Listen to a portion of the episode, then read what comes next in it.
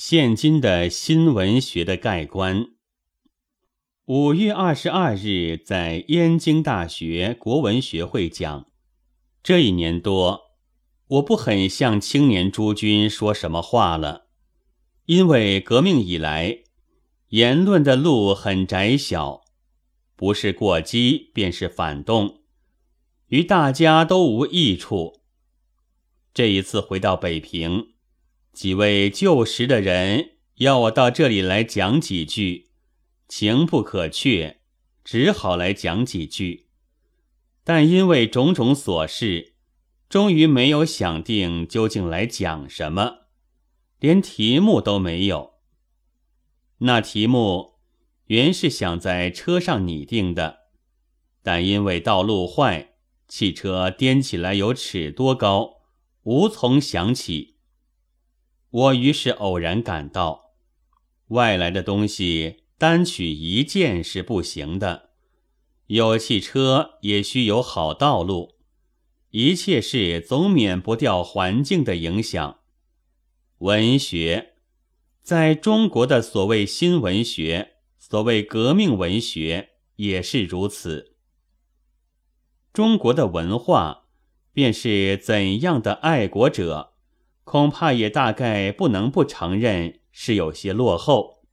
新的事物都是从外面侵入的，新的势力来到了，大多数的人们还是莫名其妙。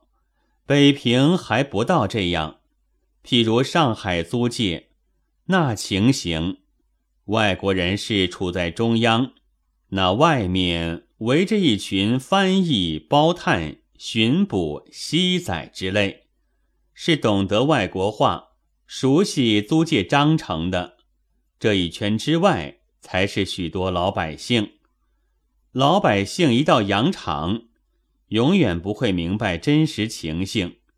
外国人说 “yes”，翻译道他在说打一个耳光；外国人说 “no”，翻出来却是他说去枪毙。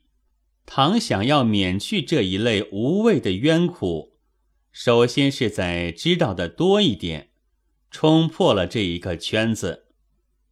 在文学界也一样，我们知道的太不多，而帮助我们知识的材料也太少。梁实秋有一个白璧德，徐志摩有一个泰戈尔，胡适之有一个杜威。是的。徐志摩还有一个曼殊菲尔，他到他坟上去哭过。创造社有革命文学，实行的文学，不过附和的、创作的很有，研究的却不多。直到现在，还是给几个出题目的人们圈了起来。各种文学都是应环境而产生的。推崇文艺的人，虽喜欢说文艺足以煽起风波来，但在事实上，却是政治先行，文艺后变。倘以为文艺可以改变环境，那是唯心之谈。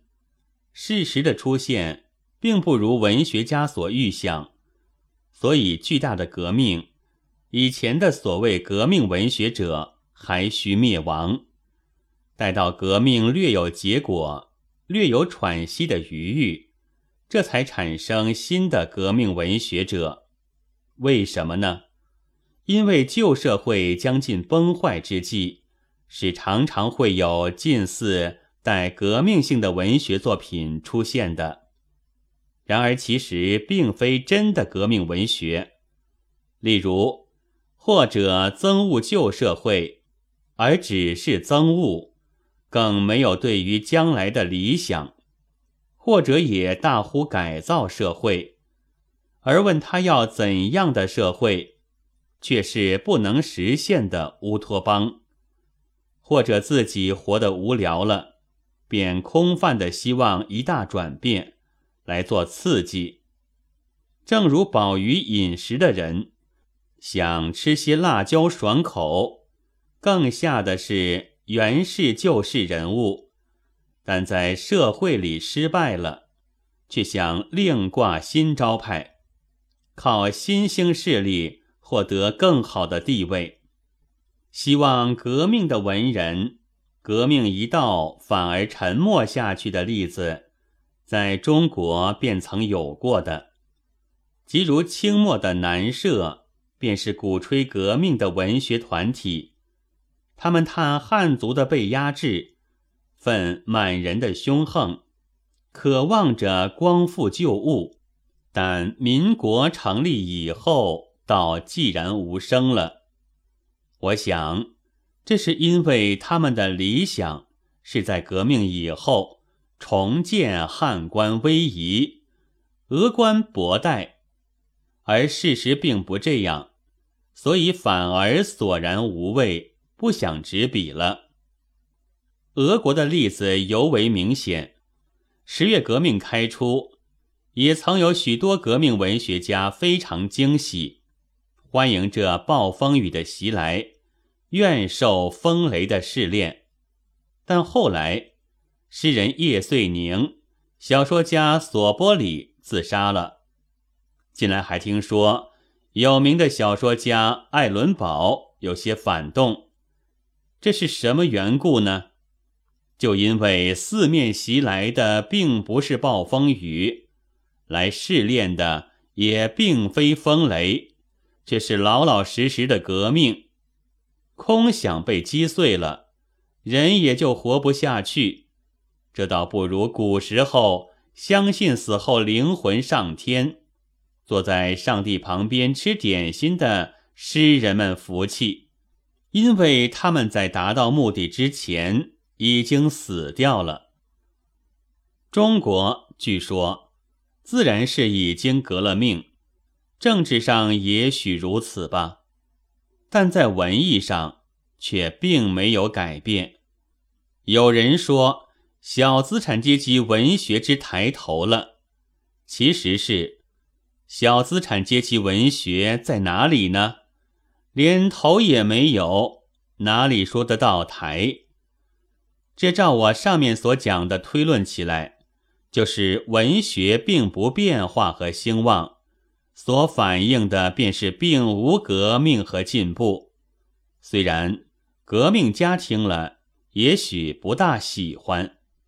至于创造社所提倡的更彻底的革命文学，无产阶级文学。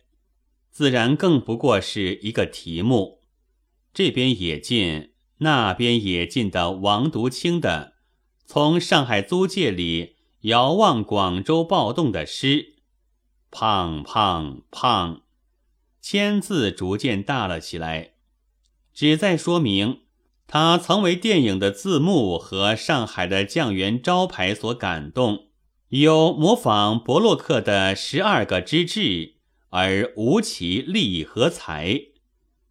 郭沫若的一只手是很有人推为佳作的，但内容说一个革命者革命之后失了一只手，所余的一只还能和爱人握手的事，却未免失得太巧。五体四肢之中，倘要失去其一。实在还不如一只手，一条腿就不便，头自然更不行了。只准备失去一只手，是能减少战斗的勇往之气的。我想，革命者所不惜牺牲的，一定不止这一点。一只手也还是穷秀才落难，后来终于中状元。斜花烛的老调，但这些却也正是中国现状的一种反应。新晋上海出版的革命文学的一本书的封面上画着一把钢叉，这是从苦闷的象征的书面上取来的。叉的中间的一条尖刺上又安一个铁锤，这是从苏联的旗子上取来的。然而，这样的合了起来，却弄得既不能刺，又不能敲，只能在表明这位作者的庸陋。也正可以做那些文艺家的徽章。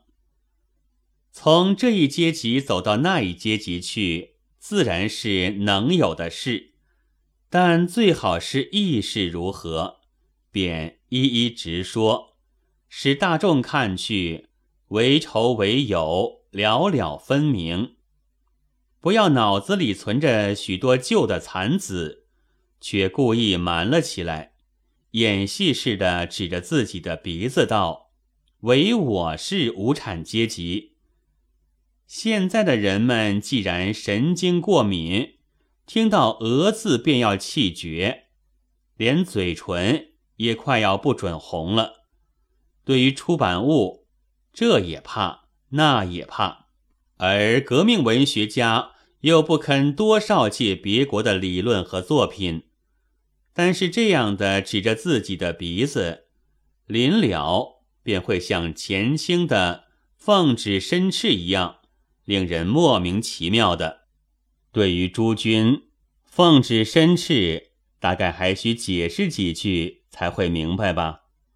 这是帝制时代的事，一个官员犯了过失了，便叫他跪在一个什么门外面，皇帝差一个太监来斥骂，这时须得用一点花费，那么骂几句就完。